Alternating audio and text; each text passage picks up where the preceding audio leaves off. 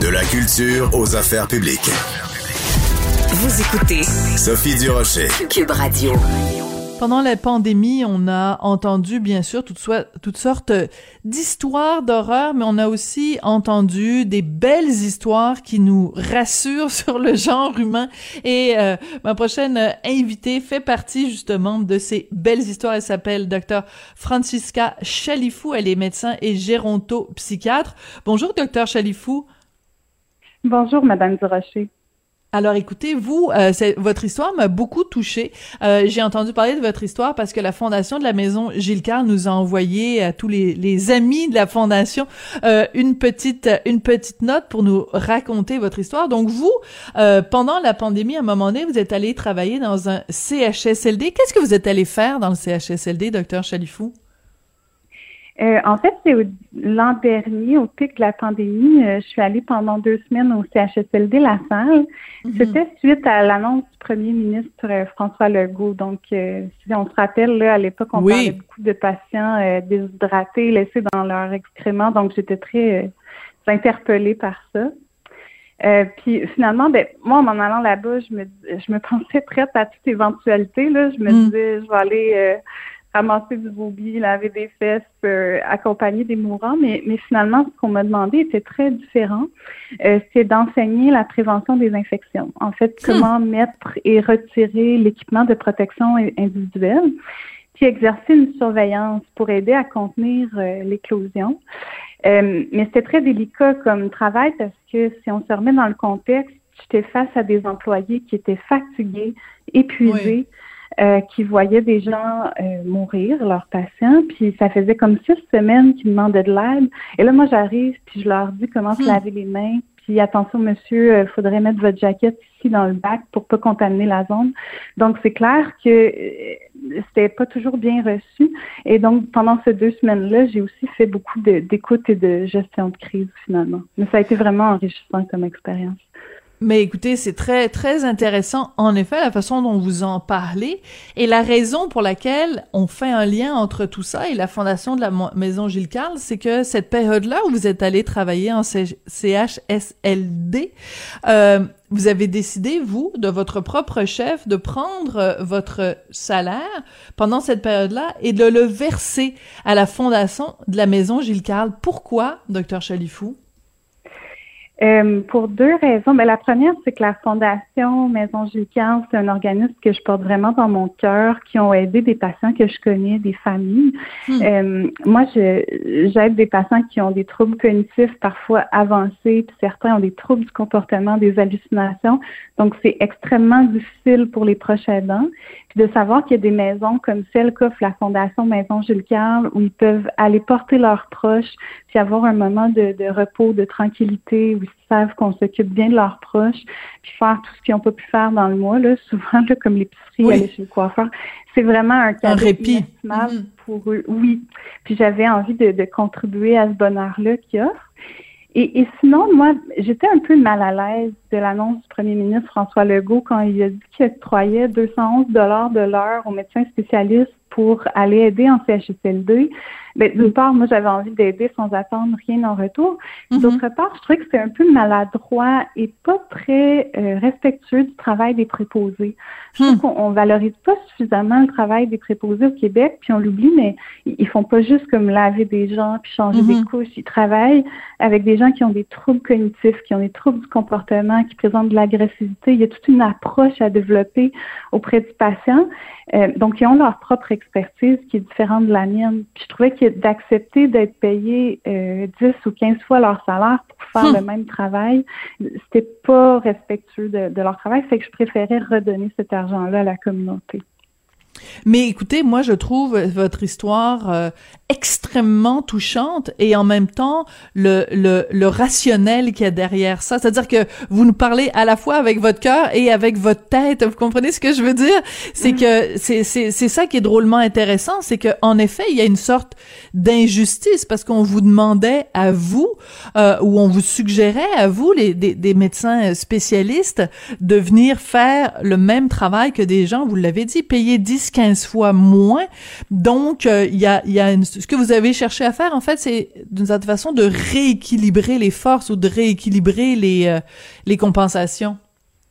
Oui, je trouvais ça plus juste de cette façon-là, oui. Quand vous avez contacté les gens de la fondation pour leur dire, ben écoutez, moi, je, je vous verse mon salaire, comment comment vous avez été accueillis? Quelle a été leur réaction? Ah, ça a été extrêmement euh, chaleureux. Que Chloé Sainte-Marie, entre autres, qui m'a euh, écrit un poème pour me remercier. Les, oh. gens étaient profondément touchés, oui, vraiment. Euh, ça, ça m'a amené beaucoup de bonheur. Oui, mais en même temps, votre votre métier, hein, quand on, se décide à faire carrière en médecine, c'est aussi parce que on est porté par ce désir-là de venir en aide aux gens. Est-ce que vous diriez que c'est plus euh, satisfaisant ou plus euh, de, travailler euh, comme vous l'avez fait en CHSLD ou dans votre travail de tous les jours comme comme médecin? Qu'est-ce qui est le plus gratifiant? Voilà le mot que je cherchais. je pense que c'est mon travail de tous les jours comme médecin. Je me sens plus alignée avec ce que je fais, c'est-à-dire d'accompagner les personnes âgées dans leurs dernières années de vie. Puis ces temps-ci, c'est extrêmement difficile parce que moi, la plupart de mes patients habitent en résidence, euh, donc ils sont confinés. Euh, puis le confinement a des conséquences euh, vraiment catastrophiques sur mm. nos personnes âgées. Et ils dépriment plus, ils meurent plus. Moi, j'ai beaucoup plus de patients décédés de cette année que l'an dernier, et pas de la COVID, mais du confinement parce qu'ils dépriment, parce qu'ils déclinent sur le plan cognitif. Hmm. Ils ont plus de symptômes psychotiques. Euh, sur le plan physique aussi, ils se dégradent très rapidement. Une personne âgée, il suffit de trois jours qu'elle est alitée puis qu'elle ne peut pas se lever pour qu'elle ne marche plus. Ça prend de la physiothérapie. Trois jours? Oui, c'est très rapide la fonte musculaire chez les personnes âgées. Donc, le fait qu'ils soient en isolement puis en confinement, on dégrade beaucoup leur hmm. qualité de vie. Et, et ce qui m'attriste un peu, c'est je trouve qu'on les a pas inclus dans la discussion. je comprends qu'il y a un an, il y a des mesures qui ont été prises dans l'urgence, mais là, ça fait un an. Puis moi, j'ai des patients qui ont toute leur tête, qui me disent, ben moi, j'aurais préféré prendre le risque de mourir de la COVID plutôt que passer mes dernières années de vie sans voir mes enfants et mes petits-enfants.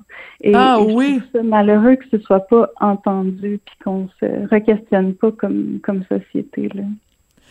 C'est intéressant ce que vous dites, docteur Chalifou, parce que la raison pour laquelle il y a un an de ça, on a mis le Québec sur pause et en fait, on a mis le, monde entier sur pause, c'est justement pour protéger les personnes plus âgées. Et vous, ce que vous, mm-hmm. nous dites, c'est que certains de vos patients ont dit, ben, on aurait préféré ne pas être confinés parce que finalement, ben, c'est plus dur d'être confiné que peut-être de de prendre le risque de mourir de la COVID? Tout à fait. Puis il vient un moment aussi quand tu commences à avoir des troubles de mémoire, de la misère à marcher, puis qu'en plus tu peux plus voir tes proches, mais tu n'as plus de qualité de vie. Fait que je me mm-hmm. demande si on protège là un moment. Hmm. C'est une réflexion drôlement intéressante euh, que, que vous faites. Euh, quand vous dites euh, certains de vos patients meurent non pas de la COVID mais meurent du confinement, c'est une phrase choc là, c'est dur à entendre, docteur Chalifou. Ben, moi, j'avais des patients qui étaient pleinement fonctionnels en février-mars de l'an dernier, puis avec le confinement, on les a vus décliner. Euh, plusieurs déprimes se laissent aller. C'est vraiment difficile. Euh, beaucoup sont comme confinés dans leur dans une chambre, dans une seule pièce, dans mm. leur résidence. on vient leur porter le plateau à la porte. Ils ont presque pas de contact humain. Hmm certains par téléphone, mais pas tous, parce qu'il y, en a beaucoup chez les personnes âgées qui ont des problèmes de surdité aussi, fait qu'ils sont encore plus plongés dans une solitude très profonde.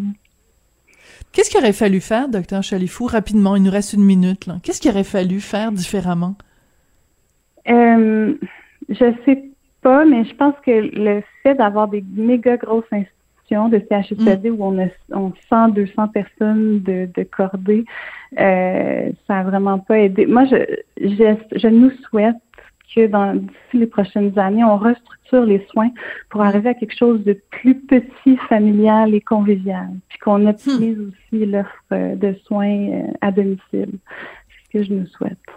Oui, c'est un petit peu ce que dit aussi André Picard dans son livre là sur euh, les euh, les grands oubliés. Docteur Chalifou, je veux vous remercier pour votre euh, générosité, pas juste en venant nous parler aujourd'hui, mais surtout votre générosité d'avoir versé votre salaire quand vous avez travaillé en CHSLD, de l'avoir versé à cette extraordinaire fondation qui est celle de la maison Gilles Carle. Et écoutez, vraiment, vous êtes vous êtes une bonne personne, docteur Chalifou. J'espère que vous le savez, j'espère qu'on vous le dit, et j'espère que vous en êtes consciente. Alors aujourd'hui, euh, ben, en Journée internationale de la femme, vous êtes mon, mon héroïne du jour. wow, merci. Merci, merci. beaucoup, ça a été un plaisir. Merci, docteur Francesca euh, Chalifou. Donc, elle est médecin géronto-psychiatre. Puis, vous l'avez entendu. Donc, quand elle est allée travailler dans un CHSLD en 2020, elle a versé la totalité de son salaire à la fondation de la maison Gilles Carle. C'est comme ça. Et sur, sur cette note très optimiste, euh, très réaliste et très lucide que se termine l'émission aujourd'hui, je voudrais remercier Jean-François Roy à la mise en onde et William Boivin à la recherche. Et puis, ben, on a rendez-vous déjà demain. J'ai hâte.